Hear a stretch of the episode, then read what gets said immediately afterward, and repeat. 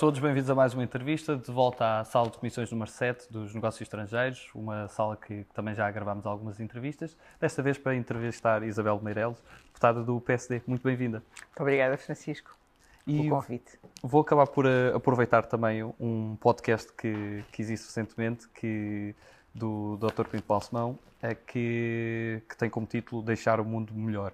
E uma das perguntas que, que ele faz normalmente ao, aos convidados é de que forma é que ajudaram a deixar o mundo melhor através das suas funções? E, neste caso, também acrescento como é que a política o pode fazer, como é que a política contribui para deixar o mundo, o país, melhor. Como sabe, o Parlamento é uma instituição legislativa e, e, sabemos que as nossas leis eh, são densas, são prolixas, são difíceis de entender pelo cidadão comum e um, um, primeiro passo justamente para ajudarmos os nossos concidadãos é tornar a legislação mais entendível, mais transparente, eh, mais fácil, porque é justamente nos enredos da, da, da, norma que muitas vezes se escondem alçapões que permitem fazer e ter situações menos éticas, se quiser, quiçá legais. Uh, o Francisco é direito, percebe o que é que eu estou a dizer, uh, mas no fundo o que eu tento é que a legislação, pelo menos aquela que é das, da área das minhas comissões de atribuições e competências, que seja transparente, que seja entendível e que não deixe lugar a margens de discricionariedade uma das questões que também fazemos muito, porque muitos dos deputados relatam que há um momento na sua vida que tem uma espécie de sobressalto cívico e, e que tem uma, uma maior atração pela política e uma maior ligação que também que é explotada por, de alguma forma por algum momento. Em que fase da sua vida é que, que isso aconteceu? Eu acho que desde, desde a adolescência sempre tive sobressaltos cívicos e outros. Uh, chamavam-me um Dom Quixote, uma guerreira. Uh, fui para direito justamente, se quiser, numa linguagem mais infantil para combater os maus e defender os bons. Uh, e tem sido sempre essa a minha postura na vida, uh, tal como na política, em que aquilo que eu exijo exatamente e, que não perdoo é faltas de lealdade e faltas de ética. Uh, enfim, costumo dizer que sou a melhor amiga que se pode ter, mas de facto nestes dois uh, campos não toquem porque, enfim, não, não, não terei muito bom feitio nessa altura. E o que é que seguiu depois de Direito na Clássica? Olha, eu comecei logo a dar aulas, ainda não tinha acabado o curso. Uh, depois de tirar o curso, fui para gabinetes de ministro, eh, como adjunta, fui para o gabinete do Mário Raposo, já falecido, do Menés Pimentel, do Ministro da República para a região autónoma dos Açores. Portanto, eh, comecei logo muito jovem eh, na política e na política partidária do PSD. E, percebi que, que de facto, tinha mais a ver com, com, com, pessoas, às vezes, do que propriamente com partidos. Isso nós já sabemos. Uh, depois fui, um, convidaram para presidente da Agência de Segurança Alimentar, que hoje deu origem à ASAI, também um outro ministro do PST, o Sefinato Pinto, que já também faleceu. Uh, e depois uh, estive na refrega autárquica, Uh, com, uh, concorrer contra Isaltino de Moraes, obviamente sem, sem grande sorte, ainda bem, não é? Porque uh, seria, seria uma tarefa titânica. E, mas a partir daí, sobretudo, fiquei a conhecer o melhor, mas também o pior, que o homem e a mulher política podem ter. Portanto, há muito pouca gente, diria, desinteressada eh, de si próprio, eh, com abnegação, Uh, e, é, digamos, o seu interesse pequenino. As pessoas batem-se por um lugarzinho numa Assembleia Municipal, numa junta de freguesia, é, é, é algo que eu nunca tinha percebido que as pessoas podiam contentar com tão pouco. Foi uma coisa que foi mudando ao longo do tempo ou sempre foi uma constante? Uh, eu acho que nós dizemos sempre isto, não é?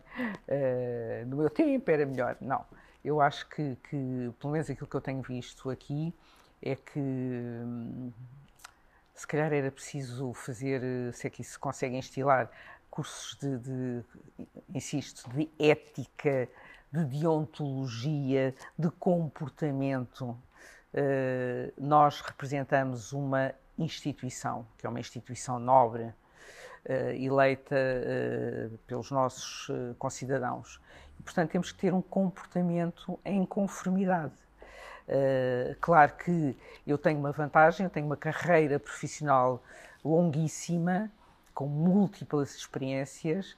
Uh, tive no Tribunal de Justiça da União Europeia, sou advogada, uh, sei lá, fiz múltiplas coisas, já, já nem me lembro bem, fiz uh, reuniões, negociações no Conselho, na Comissão, no, por representar o Estado português. Portanto, eu tenho uma carreira profissional muito sólida Agora, as pessoas que eh, vêm do nada e que de repente eh, entram aqui e se deslumbram eh, é algo de, de terrível. Eu acho que as pessoas deveriam ter, primeiro, uma base muito sólida antes de entrar numa instituição tão importante como é a Assembleia da República e acho que se devia uh, adotar o, o sistema anglo-saxónico, da qual eu sou absolutamente uh, partidária que é como, como acontece com os membros, uh, como os comissários europeus. Ou seja, eles têm, por parte do Parlamento Europeu, um, um, debate de investidura, que é uma espécie de prova oral, onde eles são interrogados sobre tudo. Sobretudo sobre a sua carreira profissional, para saber se têm competência para aquele cargo por onde estão a serem digitados, mas, sobretudo, eh, sob o ponto de vista pessoal, se têm, eh, de facto, capacidade moral e outra para o exercer. Eu lembro, por exemplo, quando Durão Barroso, quando o Vitorino foi interrogado pelos parlamentares europeus, que lhe perguntaram da questão da CISA. E, e a Durão Barroso perguntaram-lhe, enfim, ele fazia viagens com, com um milionário grego que recebia eh, fundos estruturais. Portanto, um, os anglo-saxónicos consideram que a pessoa é una indivisível. Não se pode ser sério em termos profissionais e não se ser sério em termos pessoais. E, portanto, eu acho que deveria haver também uma triagem uh, dos deputados, uh, feitos, feita, quiçá, por uma comissão uh, supra partes, que eh, percebia-se de facto que, que, quem são as pessoas eh, que pomos aqui, enfim, numa das instituições mais nobres da, da, nossa República. E que pontos é que marcaram mais do, do seu percurso? Que pontos é que marcaram mais em que, em que áreas? Quais, quais foram aqueles períodos da, da, sua vida em que sentiu que, que essas funções lhe traziam um sentimento de realização, mas ao mesmo tempo de que era um, um contributo que, que, estava a dar que lhe também uh, trazia essa mais-valia? Mais Olha, Francisco, eu gosto muito de fazer acontecer. Uh, e quando fui para a Agência de Segurança Alimentar, aliás, ainda era comissão instaladora, todos os países da União Europeia tinham uma agência de segurança alimentar, menos Portugal. Uh, e, e, de facto foi, foi uma, um período em que eu consegui realizar imensas coisas, desde a instalação da, da da, da agência, uh, fazer reuniões internacionais, uh, conseguir novas instalações, portanto, e, e, e sobretudo uh, por for free, sem, sem, sem ter que, que, que pagar. lembro que arranjámos uma nova sede, que a mobilámos toda, sem gastar um cêntimo, porque fomos a, a, às caves do, das Secretarias Gerais, onde havia mobiliário ótimo, que redecorámos aquilo tudo ou seja, eu acho que uma boa ideia muitas vezes não precisa de dinheiro. Neste momento também desempenha funções aqui na Assembleia de Presidente de uma da, das comissões, da Comissão de, de, Trabalho, de Segurança Social e Inclusão. Quais é que são os grandes desafios desta comissão? Uh, antes de mais é manter serenidade. Uh, digamos que é uma comissão onde o combate político é muito exacerbado, como sabemos, eh, sobretudo nestes tempos incertos, eh, e portanto eh, tem a missão, é um, é um desafio novo, mas enfim, nada que eu não tenha exercido noutras, noutras áreas, de tentar conciliar os interesses em presença e fazer com que haja legislação equilibrada, equitativa, de preferência por consenso ou quase entre todos os partidos, que possa justamente proteger os trabalhadores portugueses. E quais é são as suas maiores referências na cena nacional e internacional? Olha, na cena internacional uh, é um, uma senhora com quem tive, tive ontem em Estrasburgo, na, na, reunião de encerramento uh, sobre a Conferência sobre o Futuro da Europa, que é Ursula von der Leyen.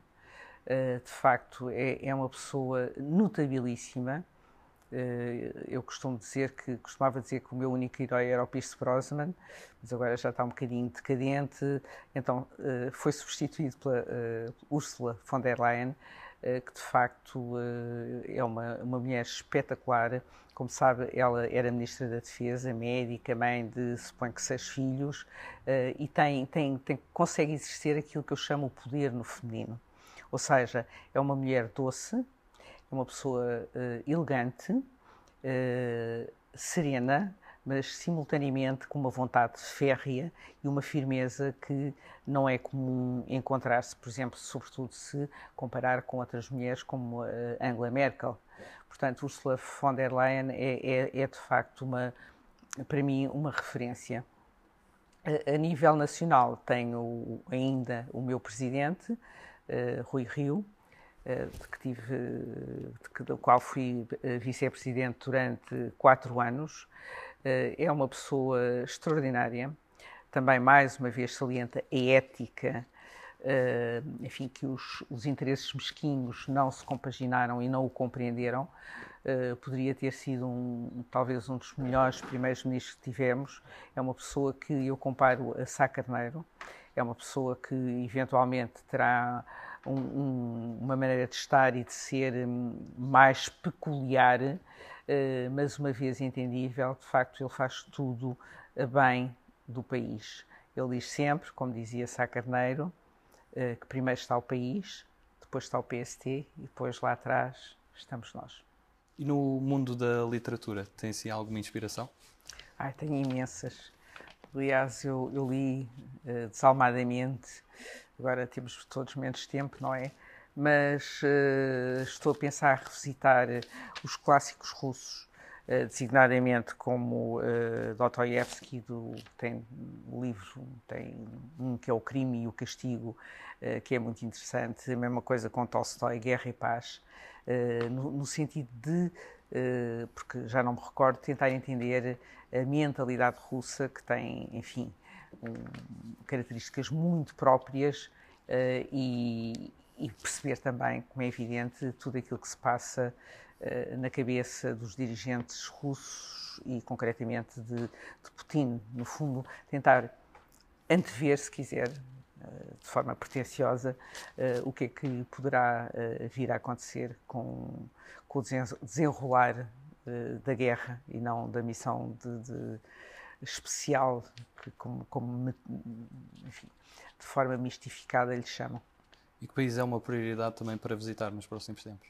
Como? Que país também é uma prioridade para visitar, que ainda não teve a oportunidade de Olha, fazer? eu estava a pensar, eu adoro viajar em férias, eh, em trabalho nem tanto, e estava a pensar visitar a Indonésia, eh, tentar perceber eh, o que é que aconteceu, quando Timor teve a independência, gosto muito de ir a sítios que uh, foram territórios portugueses.